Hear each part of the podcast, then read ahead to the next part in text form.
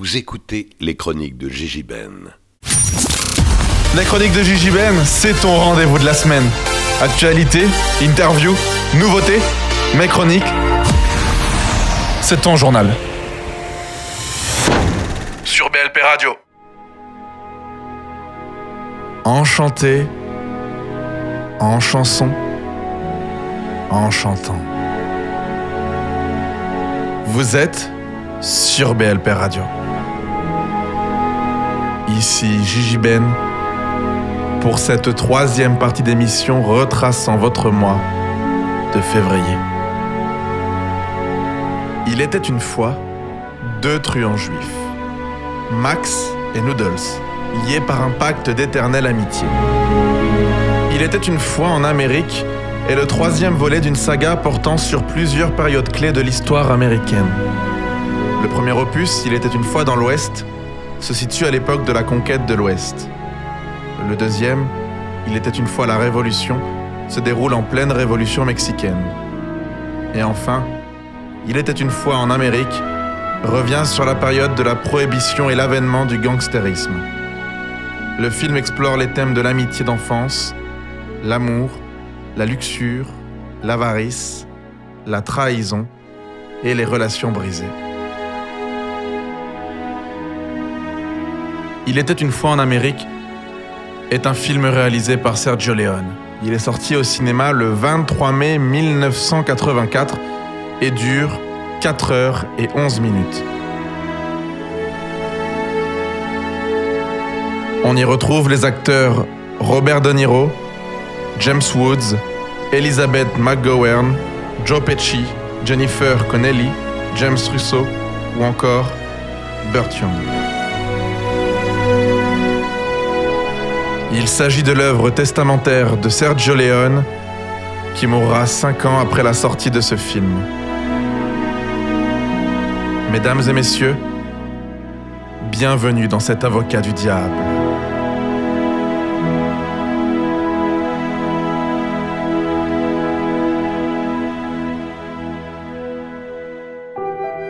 Enfants, ils n'avaient rien d'autre que leur amitié. C'est qui Bugsy. Soit tu bosses pour moi, soit tu bosses pour personne. Adultes, ils voulaient la fortune et le pouvoir. On est mieux que le destin. Il y en a qui vont avoir la grande vie, et d'autres qui vont l'avoir dans le cul. Les voilà, les quatre cavaliers de l'apocalypse. Leur pouvoir les rend sans pitié. Aucun problème. Un jeu d'enfant. Leur malhonnêteté les a rendus riches. J'avais un million en poche, je me la coulerais douce. Ça coulera douce quand on en aura 20. 50. Mais leur cupidité a tout gâché. J'ai un tuyau pour vous. Robert De Niro, James Wood, Elizabeth McGovern, Joe Pesci, Burt Young, Tuesday Weld et Tret Williams. Dans le chef-d'œuvre de Sergio Leone sur l'amitié, l'amour, la vengeance et la trahison. Il était une fois en Amérique. Ambiance deuil, hein exactement. Bon, alors avant tout, question importante. Comment ça va, les enfants? Ah, ça va, je suis pas covidé, tout va bien pour l'instant. Très bien, tout le monde va bien, tout- la famille va bien, donc on est heureux.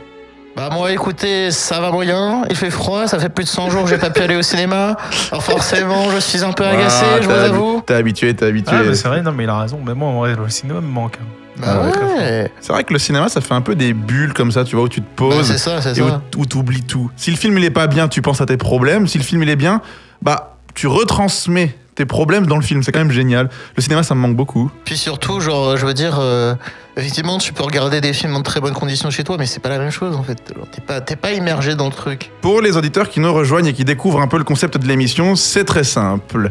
Les deux candidats d'aujourd'hui sont adversaires. Messieurs, vous devenez adversaires. Le but du jeu, par rapport à un film qui vous a été donné de voir, le défendre ou l'attaquer. Mais vous ne savez pas encore qui doit attaquer le film en question. Le film Il était une fois en Amérique. L'un va devoir défendre le film, l'autre va devoir l'attaquer. Le débat est grand. Il va falloir être fort, être concis, être percutant.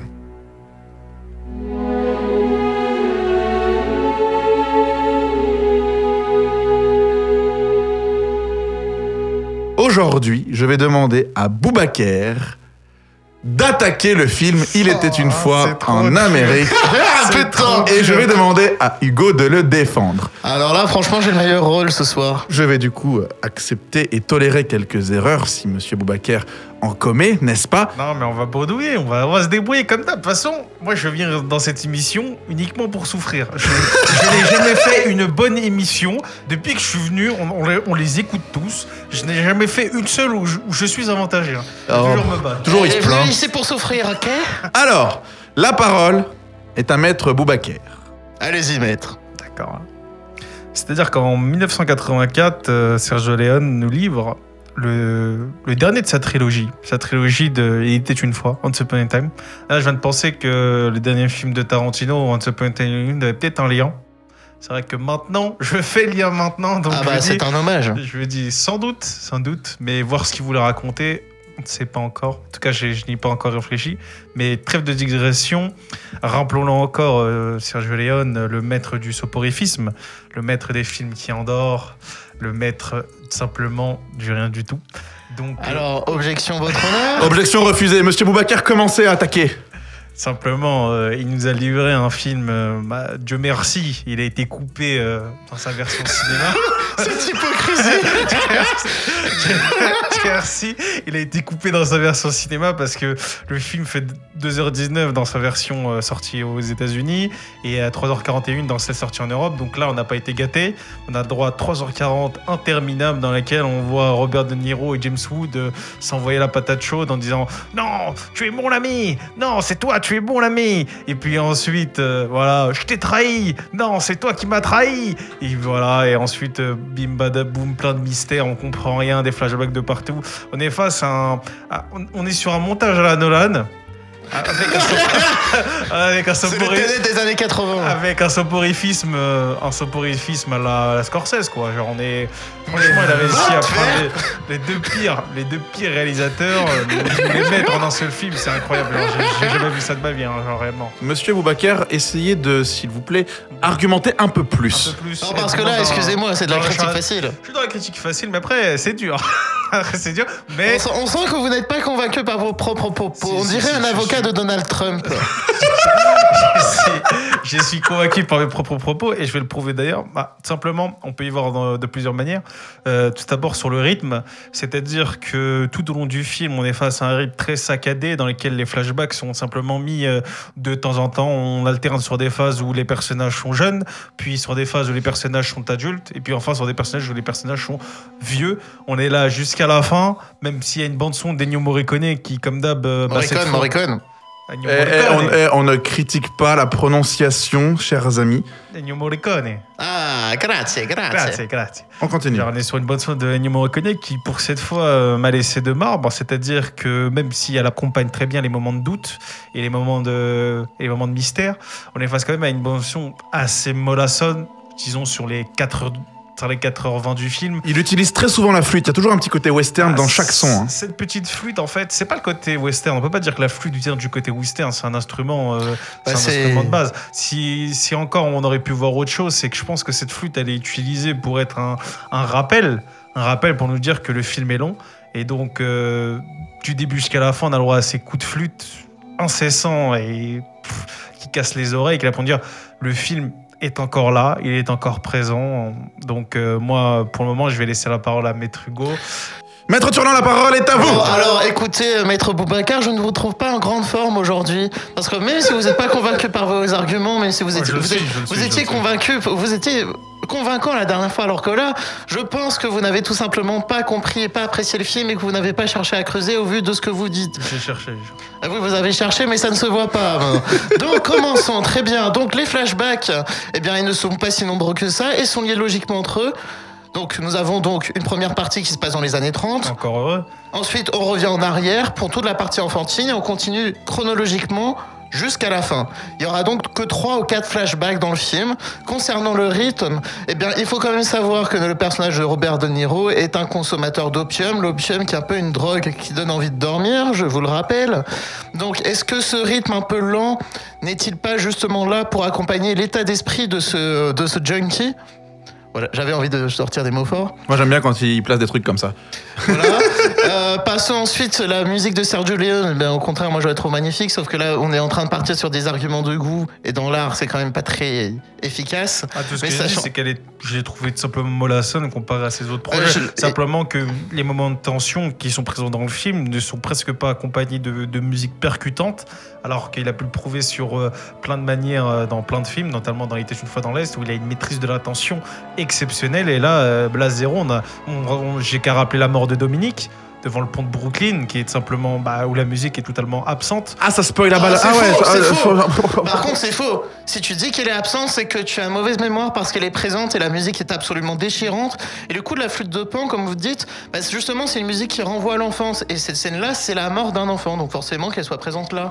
Mais dire que cette musique, qu'il n'y a pas de musique à ce moment-là, c'est mensonger. J'ai dit que la bande son est simplement absente. Elle n'arrive seulement à partir du moment où Dominique meurt, c'est-à-dire où il meurt. Là, la musique vient, mais juste avant, il y a simplement zéro. C'est juste les, les, les tribulations infantiles des, des jeunes garçons qui se baladent euh, à ce moment-là, juste devant le pont. Même si le plan est très beau, il n'y a rien à dire. Quelques, quelques erreurs d'étalonnage, mais bon, ça, voilà. Maître Turlan, parlons technique du film, s'il vous plaît. Parlons technique du film, et ben je ne sais pas quoi dire sur la technique parce qu'en termes d'étalonnage, on, on se situe dans, un peu dans un héritage du parrain, de film de gangster, on va dire, dans une idée de faire quelque chose d'assez acre, qui revient finalement à une idée des quartiers pauvres de New York. Donc on a un côté un peu jaunâtre à l'image, euh, très, euh, très, qui a un côté euh, vieille photographie si vous voulez. C'est un peu ça l'idée de, cette- de l'image, de l'étalonnage de ce film. Objection, votre honneur. Objection refusée. Monsieur Turlan, continuez. Nous avons affaire à une volonté d'avoir une image qui donne l'impression de voir des vieilles photographies du passé. Ce qui est d'ailleurs un choix assez intéressant, sachant que c'est un film qui a été fait, qui est sorti dans les années 80, mais qui prend à contre-pied l'esthétisme de cette période pour faire quelque chose qui renvoie plus aux années 70. Objection, votre honneur. Je Accordé. pense que c'est pas vraiment une esthétique qui revient des années 70 parce que quand on repense au, je sais pas, au premier plan où avec il y, a- une calèche. Excuse-moi, mais tu confonds esthétisme et référence Tu peux- historique. Tu peux terminer Tu peux terminer Non. non, non, non, j'ai pas ter- Justement, moi, j'ai plus vu ça comme un. Vous voyez, comme c'est une esthétique plus proche des années 50 avec ce, ce côté. C'est même pas acre, c'est genre. euh, c'est totalement, totalement gris avec euh, ce jeune Max qui arrive comme ça, qui les empêche de, dépouiller un, poivreau qui sortait par là. Ensuite, il y a la police qui arrive. C'est c'est carrément années 50 même. J'ai l'impression que c'est le film aurait pu être en noir et blanc, on aurait dit pareil, tu vois. Donc on se demande où est-ce qu'il va chercher euh, ses idées lorsqu'il veut rentrer dans une époque? Parce que là, pour moi, je trouvais en tout cas qu'une partie du flashback, surtout quand ils sont jeunes, c'est vraiment remonter trop loin dans le passé. Alors que la suite, ça va. Ce côté hack, on le ressent, ce côté, euh, ce côté, euh, ce côté très très à l'ancienne, très parrain, etc. On le ressent bien dans le côté quand, quand ils sont grands, quand ils sont adultes, quand ils ont leur propre, quand le Fat Mobar est, est ouvert, etc. Mais lors le flashback, il y a clairement une, une erreur de temporalité. On est sur une autre époque. En tout cas, moi, c'est comme ça que je l'ai vu pendant Bah, film. on est notre époque, oui, effectivement. On, se passe, on est quand même au début du XXe siècle, même peut-être même fin 19e, je vous avoue. On est proche de la Première Guerre mondiale, on va dire, donc c'est normal que tu as cette impression-là, parce que ça parle pas du tout de la même impression. En même temps, ce changement est brutal aussi, tout bonnement, parce que le personnage de Max se retrouve en, zonzon- en zonzon.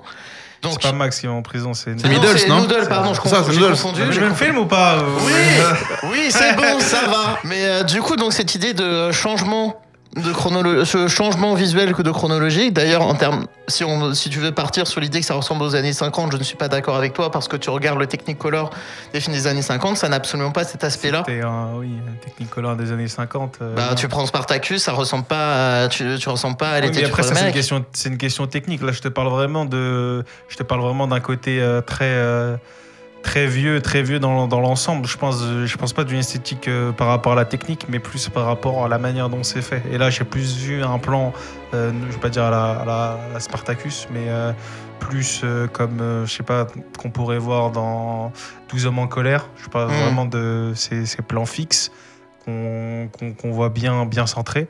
Alors que là, dans, là comme tu dis, euh, c'est sûr que c'est pas Spartacus, mais la technique color dans Spartacus, elle est, c'est très coloré, c'est sur, surilluminé. On peut, On peut y voir plein de choses, mais euh, ça n'a rien à voir.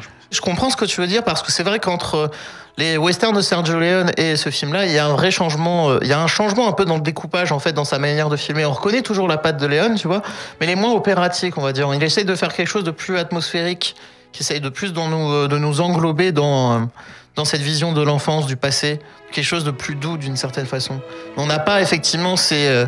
Cette, mitraille de gros plans très serrés sur les yeux, est sur quelque chose de plus, euh, plus humain, on va dire, mais quelque chose à plus à hauteur d'homme. Le scénario. Maître Durand. Le scénario, donc c'est un film qui est dans une forme d'ordre non chronologique et qui, euh, et qui- et on ne sait même pas en réalité si la fin chronologique est une véritablement une fin, car le dernier plan du film qui est De Niro en train de faire une sorte de qui est en train de phaser sous l'opium et on se demande donc si la fin n'est juste pas une sorte de vision qu'il a pu avoir en ayant pris de l'opium. Donc, le scénario, il était une fois en Amérique, ça narre un peu le parcours d'un donc d'un jeune homme des bas-fonds new-yorkais, d'une histoire d'amitié et d'une histoire d'amour assez tragique et déchirante qui finira de Objection façon- votre honneur. Objection refusée. Ah, Fonce. qui finira de manière euh, tragique et extrêmement violente. Je n'en dirai pas plus. Et euh, concernant les flashbacks, bah, en fait, ils sont assez logiques, ils fonctionnent de manière assez organique dans le film. On a une première, on a dans le tout, on a trois à quatre flashbacks, il me semble bien, et tous sont liés de manière très naturelle dans le dans le récit du film. Objection votre honneur, on ne rien. Objection accordée. Ah. Ah, ça l'énerve. Ah, il a trop les nerfs.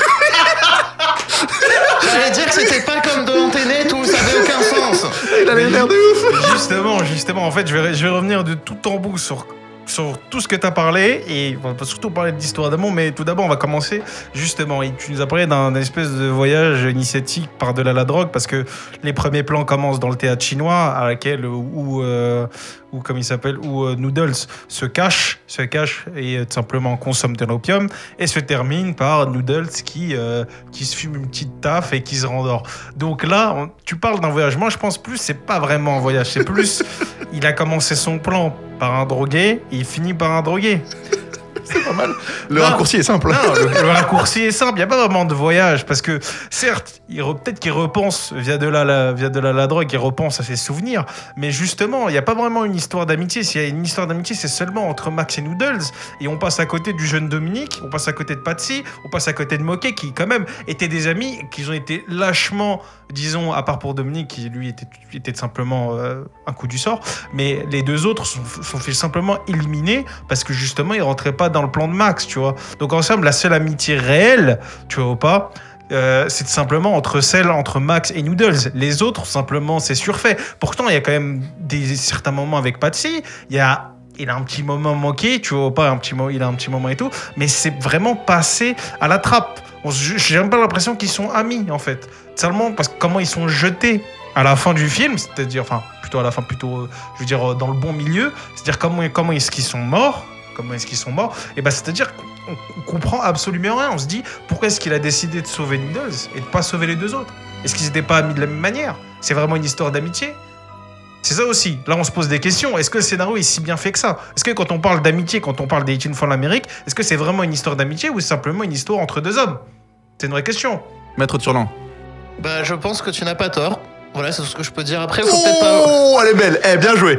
Non, c'est vrai qu'effectivement, le film n'est pas tout à fait frais dans mon souvenir non plus. Vu comme je l'ai dit, je n'ai pas eu le temps de le voir parce que j'étais prévu au dernier moment et j'arrête de taper sur le juge, ne vous inquiétez pas. Maître Turlan, comme vous êtes un membre d'argument, vous me rentrez dedans. Est-ce que c'est normal? Oui, absolument, c'est mon petit plaisir Ah, du mais il mérite, il mérite. Moi, je suis d'accord avec lui, il faut rentrer dans le. Voilà. Non, mais du coup, concernant l'histoire, oui, non, parce qu'il faut pas oublier, t'as le personnage. je- je- alors, je me souviens plus de son nom, mais quand le, perso- le vieux Noodles revient à New York, la première personne Ah, qu'il va Fatmo voir. Falco Fatmo. C'est Fatmo, voilà, c'est ça, il va revoir son ami Fatmo. Euh, concernant les deux autres, bah, je suis, on ne peut pas savoir effectivement pourquoi il n'y a que Noodle qui a été sauvé. Mais je pense qu'il pouvait effectivement prévenir qu'un des trois, il était attaché à Noodle. Et puis, Puis Fatmo, voilà. Fatmo, il a pris cher. hein. Ouais, pour le il, a coup. pris, il a pris cher. Il est pas mort, mais il a pris cher quand même. Ouais, il a Ah, pris cher, a Je veux dire, Il aurait mieux fait de mourir. En fait, c'est. Non, parce que c'est pas qu'il finit mal, Fatmo. C'est surtout qu'en fait, on, reg- on voit le, dé- le déclin une sorte de, une forme de déclin social pour lui parce que, ok, il vivait dans le ghetto, mais sa famille avait un restaurant qui était tout le temps bondé de clients. Là, maintenant, c'est devenu un vieux resto familial euh, déserté dans lequel il reste que des souvenirs d'une certaine façon. Donc, c'est dans le fond, Noodles, c'est un peu le personnage qui euh, qui a réussi à se sortir de tout ça en fuyant. Il retourne et finalement, au lieu de et il fait le choix ultime de ne pas replonger dans cet univers-là en décidant en décidant de considérer que son ami Max est mort pour de bon et décide de renoncer définitivement à la vie de gangster. C'est un peu ça, c'est un peu ça le Moi, je, pense- l'aspect. je ne pense pas qu'il est revenu pour sa vie de, de- de gangster en particulier, parce que tout simplement, il a vécu pendant quarantaine d'années presque, c'est-à-dire que euh, il a vécu pendant une quarantaine d'années dans non pas le mystère, parce qu'on pourrait penser que c'est le mystère s'il aurait eu un doute, mais il n'a pas eu de doute. En fait, il a pensé pendant 40 années que ses trois amis, c'est-à-dire ses, trois amis, c'est-à-dire Moquet, Moquet, Patsy et Max, étaient tout simplement décédés et que lui, il avait échappé parce qu'il s'était euh, battu. Il s'était battu avec, euh, il s'était battu avec Max euh, la veille et il avait été assommé. Et donc c'est pour ça qu'en gros, il avait l'impression que le coup du sort a fait que, encore une fois, tout comme à la mort de Dominique, et ben lui avait en quelque sorte survécu parmi, parmi tout cela. Le problème, c'est que il revient, on apprend que Max en fait est en vie, qu'il lui a pris sa femme, qu'il est devenu, il est devenu, il est devenu le sénateur, ou plutôt dans la VF on dit secrétaire Bailey, que apparemment il avait des connexions avec tout le monde, qu'il fait des fêtes et tout, qu'il a vécu pendant 40 années et qui décide de, de voilà, de, de, il dit écoute, je t'ai tout volé, mais après. Max, quand il lui dit ça, c'est pas dans une idée de lui dire je t'ai trahi. C'est plus dans une idée, il veut chercher une colère enfouie en lui, il veut chercher une rage. La première rage qu'il avait vue quand il a tué Bugsy, c'est-à-dire qu'il il veut mourir de la même manière, il veut mourir de la main. Il dit la seule personne qui peut me tuer, la seule personne à qui je dois ma vie, c'est à Noodles. Il y a que Noodles qui peut me prendre. Noodles qui peut me prendre ce que je lui ai pris. Oui, il cherche une forme de rédemption. Il en cherche une forme de rédemption, sauf le truc, c'est que Noodles décide de, non pas de, de, de- d'avoir, de dire je refuse ma vie ça, c'est plutôt il dit Max, il est mort il y a 40 ans. Je- j'ai dit qu'il était mort à 40 ans, je me suis levé tôt pendant 40 ans, j'ai vécu une vie normale pendant 40 ans et c'est fini. Il dit je vous connais pas monsieur. C'est un gros qui lui dit. Mm. C'est pour ça que ça lui fait mal à, à Max parce qu'il se dit est-ce que tout ce que j'ai fait dans ma vie, à quoi bon? À quoi ça a servi? Est-ce que ça a un sens? Là où Noodle, je pense, a peut-être vécu dans, pendant 40 ans dans une fausse réalité, mais il a accepté cette fausse réalité. C'est peut-être là où je pense qu'il y a un point intéressant à chercher dans le film, mais bon, c'est quand même 4 heures. c'est quand, Putain, c'est- j'avais c'est- failli gagner ton c'est cœur. quand même 4 heures où on a une histoire d'amour. On a une histoire d'amour qui est, disons, commence bien. Elle Ouais. commence très bien, c'est comme les premières fois, ça commence bien. ça, non, ça commence bien, ça commence, ça commence plutôt bien. Ah, J'en avais une, mais Et elle était ça trop part tellement en vrille, genre. c'est ça pour le coup, c'est. La question, la question, on va pas, on sait, donc on sait tous qu'elle s'est fait, s'est fait violer par Noodles. La question maintenant reste à savoir, est-ce que il faut condamner le film pour ça, ou est-ce qu'on se, ou est-ce que on s'en dit que le personnage a très mal agi, mais on reste quand même touché par cette histoire. En fait, c'est ça la question. Quel point de vue de morale on peut voir sur cette histoire de viol Bah, je vous le demande, hein, c'est vous qui défendez le film. Oui, c'est peut-être votre taf là. c'est peut-être votre taf, monsieur. Eh ben moi, Il va, il va s'auto-répondre. Eh ben écoutez, monsieur Turland, hein. Bah, J'ai essayé de vouloir lancer le débat pour savoir ton avis dessus, mais très bien, tu ne veux pas répondre, tu ne je répondras pas. répondrai après vous, bien sûr. Très Je bien. Donc moi, vous. je considère que concernant cet aspect-là, je pense que dans le fond, le personnage de Noodles est quand même jugé par le film en lui-même. On n'encense pas ce qu'il fait. Il est, euh, dénoncé d'une certaine façon par le film. On le voit, on le voit se détruire, etc., etc. Honnêtement, c'est pas, ça fait pas l'apologie du viol ce film-là. C'est plus, euh, pff, je me perds dans mes mots. C'est génial, c'est merveilleux. Ouais, c'est normal, t'es, t'es- t'es Je déboussolé. suis fatigué. Bou- Boubacar, il est, il est assez bon en plus, donc Non, donne-toi. non, hein. mais très honnêtement, pour le, pour le viol, j'avoue, c'est forc- c'est quelque chose d'assez touchy. Faut pas se mentir. Sorti de son contexte, C'est très touchy, c'est oui. compliqué. Mais- Très non, touchy, mais- vous avez raison. non, mais même, même à l'époque. C'est ça- un peu dépassé, t'as Mais vu si vous voulez savoir, à l'époque, même à l'époque, ça avait fait polémique. Il y a eu des débats et tout sur ce sujet-là. Bref, mais après, il faut quand même se dire un truc la représentation des femmes dans Il était une fois en Amérique, elle n'est pas très glorieuse. Très clairement, pour moi, Bah, c'est. Comme tous les films des années 80-90. Hein. Ouais, mais là, c'est pas non plus. C'est. Mais. en gros, on peut avoir deux points de vue là-dessus. On peut partir sur l'idée que Sergio Leone est un immonde porc sexiste, ce que je ne considère pas, ou c'est qu'il a voulu représenter plus une époque où les femmes étaient véritablement maltraitées par la société, ou étaient traitées plus que bactères. Puis le personnage de Déborah, c'est aussi, d'une certaine façon, le personnage qui réussit à s'élever. Si vous voulez, tous les, tous les autres personnages du film, avant, avant la dernière partie qui se passe dans les années 60, tous les autres personnages du film, ce sont des personnages qui restent dans leurs conditions de voyous, de- d'enfants des quartiers, euh, bah, euh, d'enfants des euh, quartiers qui ont pris part à une forme de criminalité beaucoup plus grave. Tandis que Déborah, c'est le personnage qui a réussi à s'élever par l'art. Et c'est justement, on peut y voir une idée comme quoi c'est euh, l'aspect euh, honteux du personnage de De Niro, donc le personnage de Noodles, qui voulait épouser Dé- Déborah depuis qu'il est tout petit, qui voulait essayer de lui offrir quelque chose, finalement qui est incapable, et donc la seule manière pour lui de réagir, c'est de faire de cet acte, c'est faire commettre cet acte ignoble, quoi. Et donc je vais laisser parler mon collègue, Eh ben, bah, tout qui n'a pas l'air convaincu par mes propos. Je suis tout convaincu.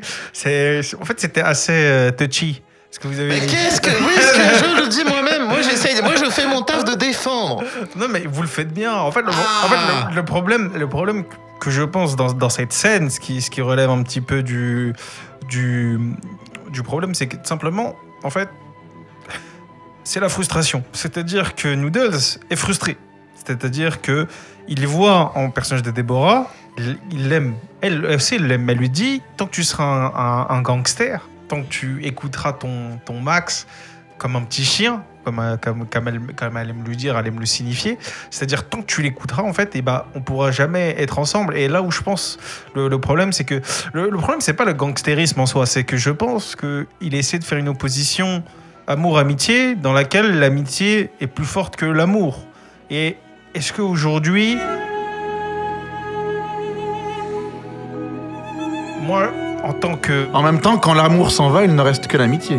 il est vrai, mais l'amour a beau être On éphémère, les- on il sent, est très les- puissant. on sent une de- vie amoureuse compliquée. Voulez-vous en discuter? Non, c'est moi je suis un amoureux transi, c'est-à-dire que j'ai toujours aimé le, le concept de romance, c'est un des genres que j'apprécie le plus. Même si là je vais essayer de traiter avec une objective participative et ne pas trop être centré sur moi-même. euh, pour moi, cette opposition amour-amitié n'a pas lieu d'être. Les deux peuvent très bien coexister. Le problème, c'est que le gangstérisme est juste un frein. Et lui, par frustration de ne pas pouvoir posséder les deux, il décide en gros de, de lui prendre ce qu'il a de plus cher à Déborah. C'est-à-dire, il lui prend sa première fois d'une manière horrible, d'une manière honteuse, je, je dirais. Et tout ça dans un, dans un plan séquence. Je pas ignoble, pas dans la beauté du plan, mais vous voyez ce que je veux dire, Hmm. tu vois pas Et, Oui, c'est quelque chose qui est très dur à regarder en fait. et devant plus un, ça devant un chauffeur qui juste Il est là, quoi. stoïque et qui se permet en gros de, de lui dire ouais cassez-vous euh, à la fin et je dis t'as rien fait genre en gros je veux dire c'est c'est du culot de, de vouloir faire une espèce de morale alors qu'il n'y a rien fait et quand on y pense dans la version de 4h40 justement il, lui fait un long monologue dans lequel il lui dit c'est pas bien ce que t'as fait. non mais réellement, réellement, je veux dire, il y a vraiment un long monologue qui a été cut de la version européenne dans laquelle le chauffeur lui fait la dit que la version européenne, c'est la meilleure? dans la version Director's Cut, il y a des rajouts qui, je pense, ont été cut de la version européenne parce que simplement ils n'étaient pas nécessaires. Mais même, je veux dire, dans tous les cas, ça reste pareil, qu'il fasse son monologue ou pas, il fait quand même le mec, euh, ouais, il y a, mais gros, t'as rien fait, t'étais même pas là. C'est-à-dire qu'en gros, il y a une sorte de, une sorte de, de pied à terre face au viol, face à la frustration et face à tout ça, face à l'amitié. Donc, moi, je suis pas du tout d'accord avec ce propos dans le film. Mais après, voilà, li- libre, libre à tous de chacun d'en discuter. Mais moi, pour moi, Libre à tous, chacun d'en discuter. libre à tous, tout à chacun d'en discuter. Mais c'est vrai que cet, cet- cet aspect entre le choix de devoir faire l'amitié, entre, pardon, entre le choix entre être fidèle à ses amis ou Être fidèle à sa copine. Voilà, c'est ça. Non, mais c'est pas sa copine, mais pouvoir euh, vivre sa passion amoureuse. Il est là depuis le début du film. Par exemple, le moment où il y a Noodle et, euh, et, et Déborah qui sont dans le, dans, le, dans le restaurant, ils sont tous les deux. Noodle est appelé par Max. Déborah lui demande de ne pas sortir. Il refuse, il va voir ce qui se passe. Ils se font tabasser. Il essaye de revenir vers Déborah, mais il trouve que porte fermée. Et en fait, ça résume toute la relation de ça. C'est le mec qui est amoureux, mais il considère que son ami Max l'a aidé à se sortir de la galère. Donc, il, con- il considère qu'il qu'il doit être fidèle à son ami avant tout.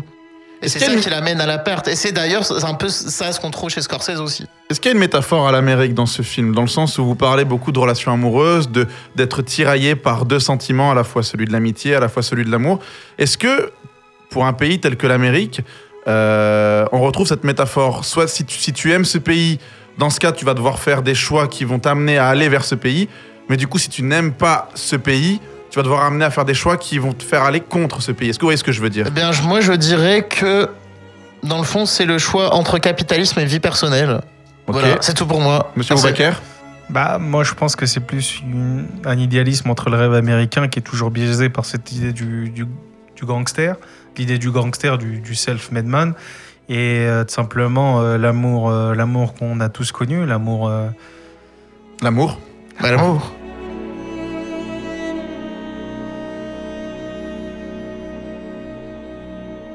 On va conclure, chers amis. Écoutez, vous, vous êtes tous les deux bien défendus, c'est compliqué pour Mais moi de devoir... C'est euh, flatteur, c'est flatteur. Ouais, y a De- encore plein de choses à dire. euh, bah, je sais bien, on pourrait, on je sais bien, mais on va se garder ce petit temps-là ensemble pour dis- justement bien discuter du film encore. Euh, Il y a de belles choses qui ont été faites. hein. Maître Boubacar, vous êtes arrivé à partir dans une romance assez, assez, comment dire? En fait, en attaquant le film, bah, sans le vouloir, vous l'avez défendu. C'est-à-dire que vous étiez à chaque fois dans l'attaque, mais plus vous attaquiez, plus vous défendiez le truc. Du coup, bah, la victoire va à Maître Turlan, car vous l'avez quand même, vous avez mieux défendu le film que Maître Turlan. C'est quand même formidable. Bah, de certaine façon, j'ai gagné, j'ai gagné Donc, que j'ai réussi à le convaincre sans faire exprès. Mais ce n'est pas grave, ce n'est pas grave parce que c'était beau. tu, mais tu, as, tu as très bien par- vous avez très bien parlé. chers auditeurs, chères auditrices, vous avez entendu, là, dans ce que vous venez d'entendre, du coup, dans ce montage qui a été réalisé, les moments de d'idyllisme de Maître Boubacar. Lorsqu'il partait et qu'il parlait avec son cœur, c'était c'était si beau, si profond. qu'on- on- Il pouvait pas défendre ce film. Ça y est, il s'en va. Non, reste, Non reste. Maître Boubacar, ce n'est pas contre vous. Surtout que restez assis, j'ai des choses à vous dire.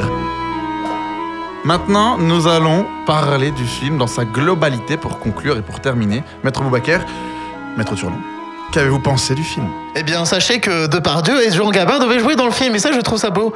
Non, plus sérieusement, je trouve que ce film est monumental, que c'est probablement un des films les plus beaux euh, au monde. Moi, c'est comme ça que je le vois, en tout cas, je trouve que c'est à la fois très sombre, très poétique, très sanglant, très touchant. Et C'est un film dans lequel on, on voudrait pouvoir vivre d'une certaine façon. On veut entrer dans le film, on veut pouvoir discuter avec les personnages. On veut ressentir euh, les émotions. Pour moi, les autres films de Sergio Leone étaient plus des formes de démonstration euh, de maestria technique très opératique. Là, on est dans une forme de poème très long et très sombre, de texte romantique, inspiré d'une histoire vraie, je tiens à le signaler, qui est une sorte, d'une certaine façon, de film ultime sur le, le film de gangster. Pas un dernier grand film de gangster, on a eu quand même Les Affranchis, Pulp Fiction derrière, non, mais le dernier grand film classique de film de gangster, c'est-à-dire le dernier grand film qui renvoie au film des gangsters des années 30.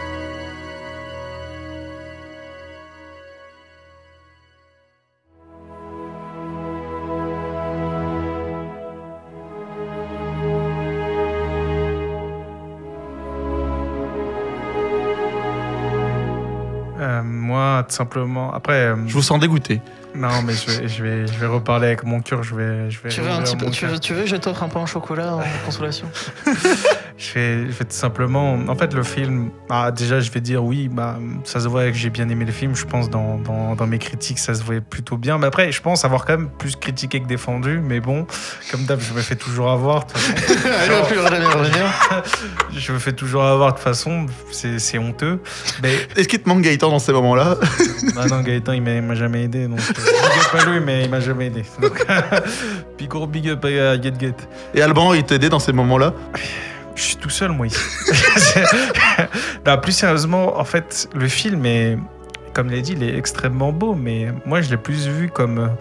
Il y a un côté, euh, dans les flashbacks, lorsqu'ils sont jeunes, il y a vraiment un côté Pasolini. Je les vois vraiment comme des, comme des ragazzi qui, qui traînent dans les borgatés. C'est exactement pareil. Ils ont leur propre code, ils ont leur propre envie de vivre, tu vois. Je repense beaucoup à ce plan avec le jeune Dominique. C'est, il était en train de- d'un petit peu chantonner, de, de trottiner et tout comme ça. On lui a violemment arraché la vie. Ce qui montre que la, la vie, la vie est cruelle.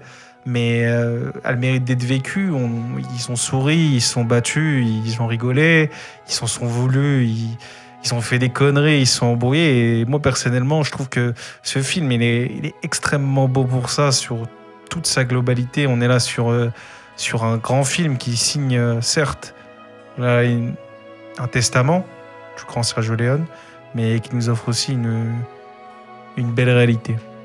Je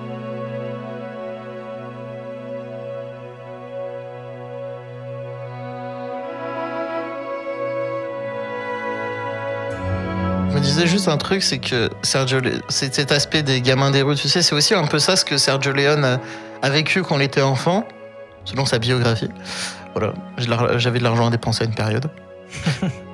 Puis il est de la même génération que Pasolini, dans le fond, de la même génération Fellini, tout ça. Donc je pense qu'il y- il y a ce côté euh, gamin des rues de Rome et qu'il a mis cette expérience-là dans cette histoire. Donc il a réussi à faire encore une fois un film assez personnel. Après, Pasolini, ne, ne- c'est pas un romanesco. Donc, euh, Oui. Je veux dire, il maîtrisait pas le romanesco, il venait pas de Rome, mais oui, je vois ce que tu veux dire. Non, non, mais je veux dire, c'est euh, c'est un peu cette même idée de, de gamins des rues qui ont fait les 400 coups, ce qu'on voit- qu'on trouve beaucoup chez Pasolini, mais si on s'intéresse à la vie de Sergio Leone, on se rend compte qu'il a vécu ces choses-là lui aussi. C'était plus ça que je voulais dire. Mhm. Et donc, on trouve un aspect assez personnel, dans, assez intime dans ce film-là. Ouais. C'est peut-être d'ailleurs ce que je considère comme étant le film le plus intime de Sergio Leone. Mais moi, je trouve aussi que c'est une belle réalité dans, Mm. dans l'ensemble parce que le, le film est, est teinté de mystère. Il fait beaucoup penser au, bah, au, au Quai des Brumes avec toute cette fumée, Gabin, ces côtés, tout ça, tout ce qui vient, tout ce mystère qu'il y a avec ce personnage de Joe Pesci qui fait seulement quelques apparitions, mais est crédité quand même euh, dès, le- dès, dès l'entrée du film. On se dit mais il est là, il a deux répliques dans le film. Et en fait, simplement, en fait, le, film est là parce que en gros, il est teinté de mystère, même jusqu'à le mensonge de Noodles, qui pense avoir tué ses amis, qui au final a vécu 40 ans dans, le mystère, qui, était, complètement sûr que ses amis étaient morts. Et pourtant, lorsqu'il retrouve Bailey, même quand la vérité éclate, il décide de, vivre dans ce mystère et dit non, vous, êtes mort pour moi. Donc je pense que le film nous laisse une belle ivresse sur, euh, ce qu'est la vie, pour nous dire en gros, euh, la vie, on n'a jamais compris. La vie est un mystère. Et euh, je trouve que pour ce point-là, euh, Sergio Leone, si tu m'entends, merci.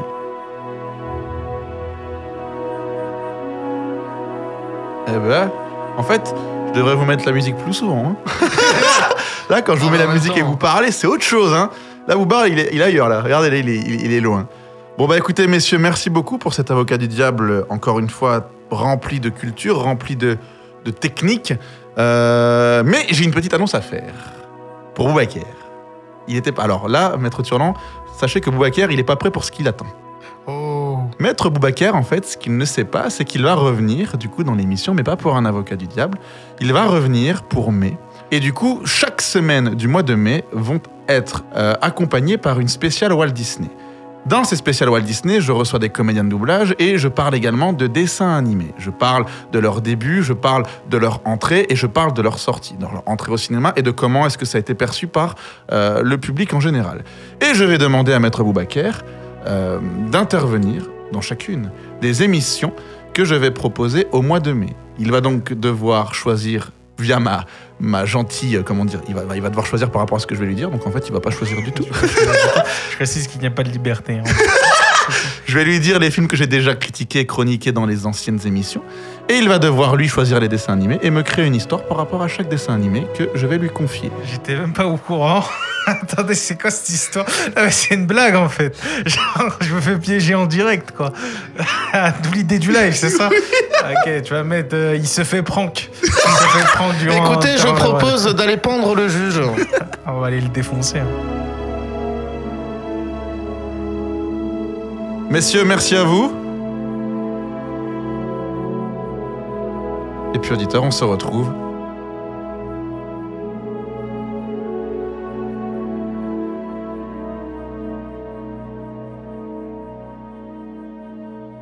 la semaine prochaine.